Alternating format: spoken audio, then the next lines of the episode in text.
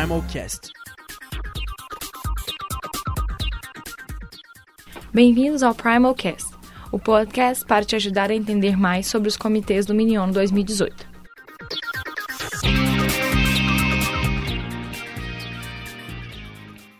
Vamos conversar agora com Gabriel Henrique Alves, diretor do comitê FATF 2018. Seja bem-vindo, Gabriel, e obrigado pela sua presença. Vamos lá.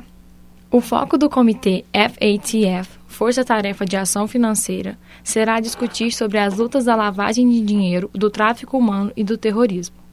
Tópicos que se mostram cada vez mais necessários em debates mundiais, devido ao momento crítico que vivemos, rodeados de várias denúncias de tais violações e de investigações minuciosas da Interpol. Será discutido a influência da lavagem de dinheiro sobre o tráfico de pessoas e o terrorismo com o objetivo de unir diferentes países e culturas a fim de encontrarem possíveis resoluções para essas questões até 2025. O Gabriel vai conversar com a gente agora sobre o tema. Por que é tão importante entender e estudar a lavagem de dinheiro? Olá, Carol. Primeiro, obrigado pelo convite. É, é muito importante estudar a lavagem de dinheiro hoje em dia, tendo em vista os problemas que a lavagem de dinheiro trazem, por exemplo. Igual a gente estava discutindo no comitê, que é especificamente tráfico humano e terrorismo, porém a lavagem de dinheiro ela se envolve em várias outras áreas. Então, tráfico de armas, tráfico cibernético, várias outras questões.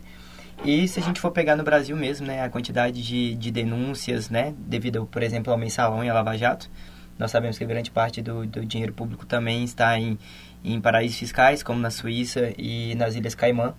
Então, um dos grandes problemas da lavagem de dinheiro se resume a isso, que não é só apenas tornar um dinheiro que é ilegal, legal, mas toda a, a relação que ele tem, de onde que ele vem, normalmente ele pode vir do tráfico de drogas, do tráfico de pessoas, até mesmo do próprio terrorismo, e para onde que ele vai e, quais escalas eles chegam também, então a lavagem de dinheiro ela financia o terrorismo não só em ataques ou compra de armas, mas no recrutamento de soldados, na propaganda, em serviços sociais, é, nos próprios ataques mesmo, no tráfico de pessoas. Ajuda, por exemplo, financia o tráfico de mulheres, o tráfico de crianças. Muitas dessas crianças elas são usadas como soldados, por exemplo, por grupos radicais como o Estado Islâmico. As mulheres são forçadas à exploração sexual, os homens normalmente trabalho forçado.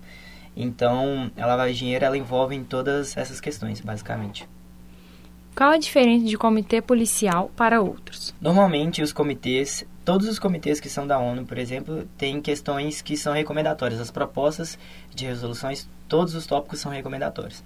No FATF também funciona da mesma maneira, mas como ele é um órgão policial, como o FATF é um órgão policial, a maioria das propostas de resolução, depois elas vão passar ou para o FMI, ou para a Interpol, ou para a Europol, e acaba que o FMI ele torna aquilo ali em medidas econômicas e a Interpol e a Europol ou o próprio FBI eles vão tornar isso como criminal mesmo. Então, as recomendações da FATF normalmente elas passam a ser leis. Essa é a diferença dos outros comitês, porque normalmente os comitês eles são órgãos recomendatórios, eles vão tratar daqueles comitês, eles vão gerar propostas e resoluções para aquilo também. Só que eu creio que um órgão policial é algo mais efetivo e algo mais criterioso para ser resolvido. Quais são os maiores desafios do comitê? Eu creio que os maiores desafios do comitê se relacionam porque o comitê foi dividido pegando países de todos os continentes. Então, cada país tem uma opinião diferente sobre a lavagem de dinheiro, sobre o terrorismo, sobre o tráfico de pessoas, e especificamente sobre o, o terrorismo, o que, que o Ocidente pensa, o que, que o Oriente pensa. Então, um dos grandes desafios também é que a gente não tem uma, uma legislação internacional para lavar dinheiro. Então, cada país tem a sua própria soberania para poder decidir se vai adaptar ou se vai receber aquela lei ou não devido à lavagem de dinheiro. Então, eu creio que é um grande desafio os, os delegados chegarem nesse consenso, conseguirem resolver isso ou criarem propósitos de resoluções para minimizar o problema também, porque é algo muito grande que envolve uma rede de países muito grande, políticas diferentes, culturas diferentes. O que os delegados devem fazer para chegarem bem preparados?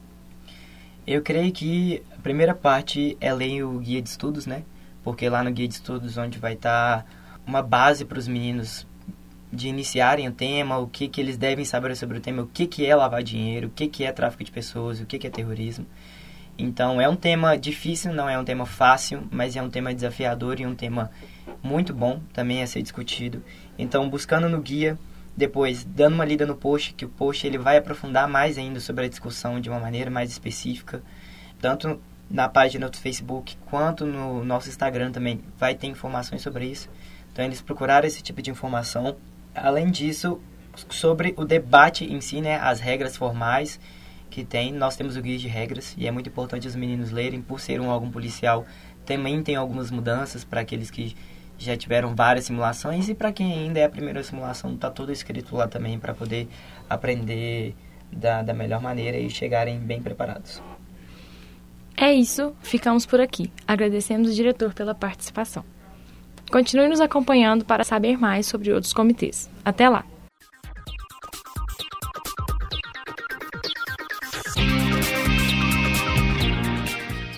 Este podcast foi produzido pelo Comitê de Imprensa do 19º Minion, com a ajuda da monitora Laiane Costa e locução de Carolina Fonseca.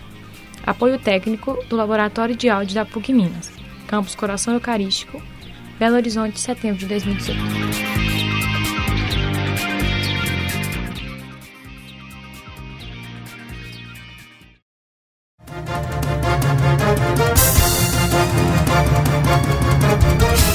simulcast